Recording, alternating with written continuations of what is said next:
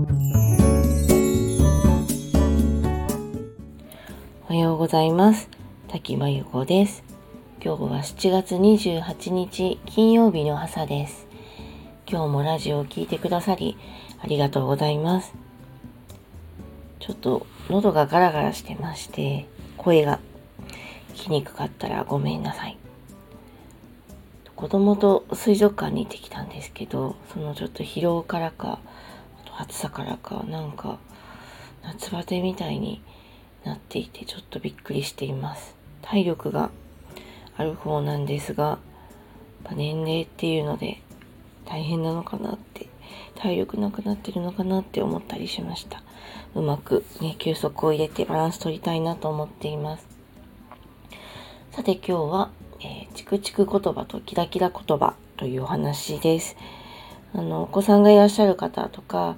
まあ、保育のお仕事とか、えーと、されてる方はご存知だと思うんですけどあの子供たちの間で、まあ、道徳教育の中なのかな。あのチクチクする言われて嫌な気持ちがする言葉を、まあ、チクチク言葉。で言われていい気持ち嬉しい気持ちになるのをキラキラ言葉とか言うそうで娘もあの学校でそれを習ってきてちょっと嫌なこと言うとそれってチクチク言葉だからやめてみたいに言うようになりました。で、あの、教える先生方もすごく工夫していただいていて、ま、どういう言葉がチクチク言葉、キラキラ言葉なのか、相手がどういう言葉で傷つくか、またどういう言葉なら相手が嬉しい気持ちになるかとか、ま、相手の気持ちを考える練習としてしていただいているみたいなんですね。で、まあ、すごく大事なことだと思っていて、どうしても関わりの中で人は生きていかなきゃいけないので、相手の気持ちを考えることは大事です。ただのみんながみんな相手の気持ちを考えるのが得意な人ばっかりじゃないので、思いやれない人もいるんですよね。で、大人でもすごくこう思いやりのある人と、こう全然今の言葉ってちょっと大丈夫なのみたいな。相手傷つくよねみたいなことを平気で言っちゃう人もいて、あのこの言葉ってまあ、すごく大事でもあるし、怖いなっていうのを思うんですね。で、この子供の授業でも教えてるみたいなんですけど、単に言葉だけじゃなくて、表情とかね、どんな顔で言うかとか、例えばちょっと、まあ、悪口じゃないけど、ブラックジョークみたいに言っていても、それが、あの、笑顔で言っていれば冗談だってわかるし、あの、怖い顔で言ってれば本気なのかなって思っちゃうし、まあ、言葉と表情ってその紐付けすごく大事ですよね。でも大人は無意識にやっていると思うんですけど、まあ、今あのコロナでオンラインなんかの仕事も増えて会わないでこう人とコミュニケーションすることも増えました。でずっと最初の頃オンラインってまあ Zoom とか対面が多かったんですけどあのこの音声もそうですが声だけのコミュニケーションもすごく増えてきてあのその中でやっぱり声だけってすごくいろんな解釈をされるなっていうのは思ってるんですね。で、私自身結構感情が顔から見えにくいというふうに言われるので、まあ、言葉がきつくならないようにはちょっと気をつけていて、そもそも感情が見えにくい上に言葉がきつかったらただのきつい人みたいで、昔かな、20代ぐらい、第一印象がすごく悪いと言われたことがあって、ちょっと話せば、なんかわかるのに、なんか第一印象悪かったよねって、こう仲良くなった人に後から言われたりして、まあそれはこう表情に出ないせいだなっていうのはすごく思ったので、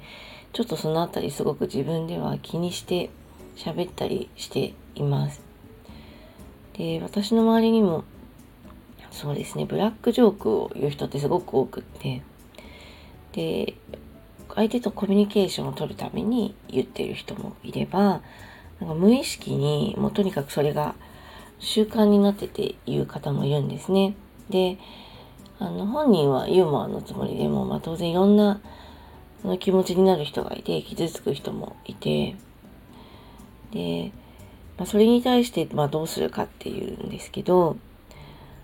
うん、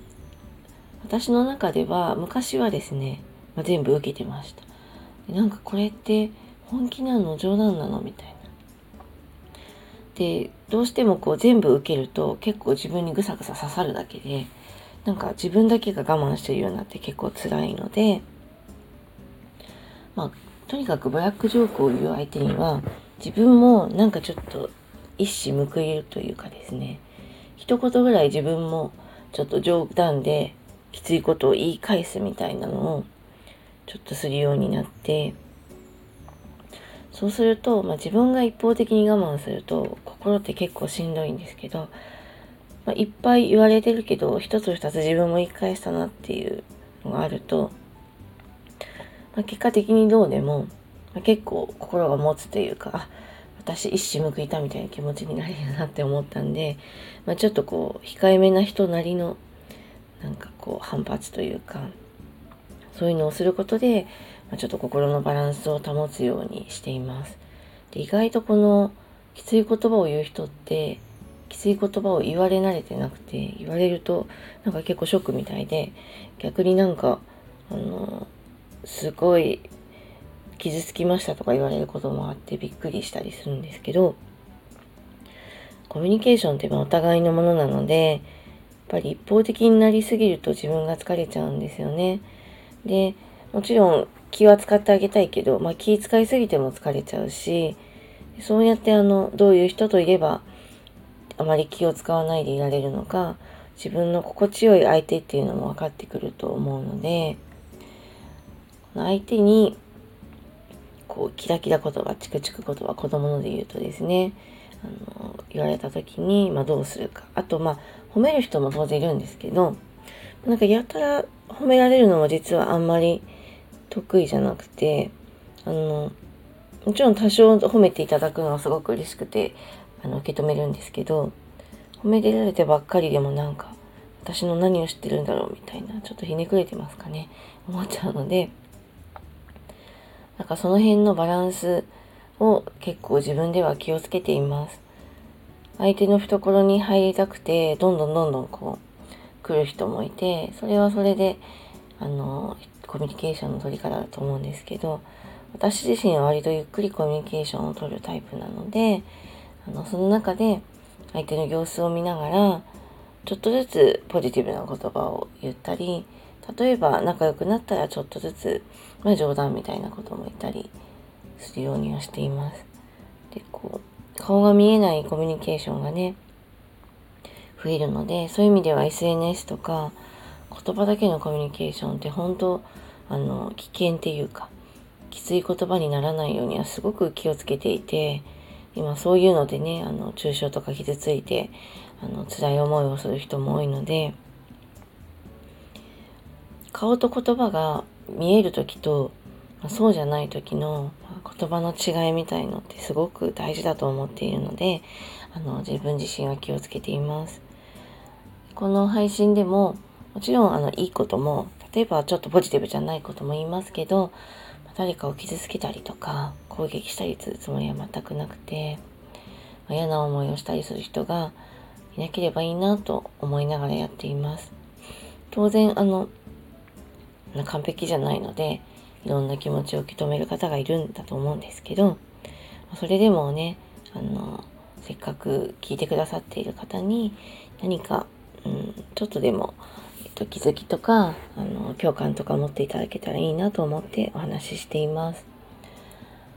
私は、えっ、ー、と、そうですね。多分人を褒めるのはちょっとあんま得意じゃないんですけど、それでも子供に関しては一生懸命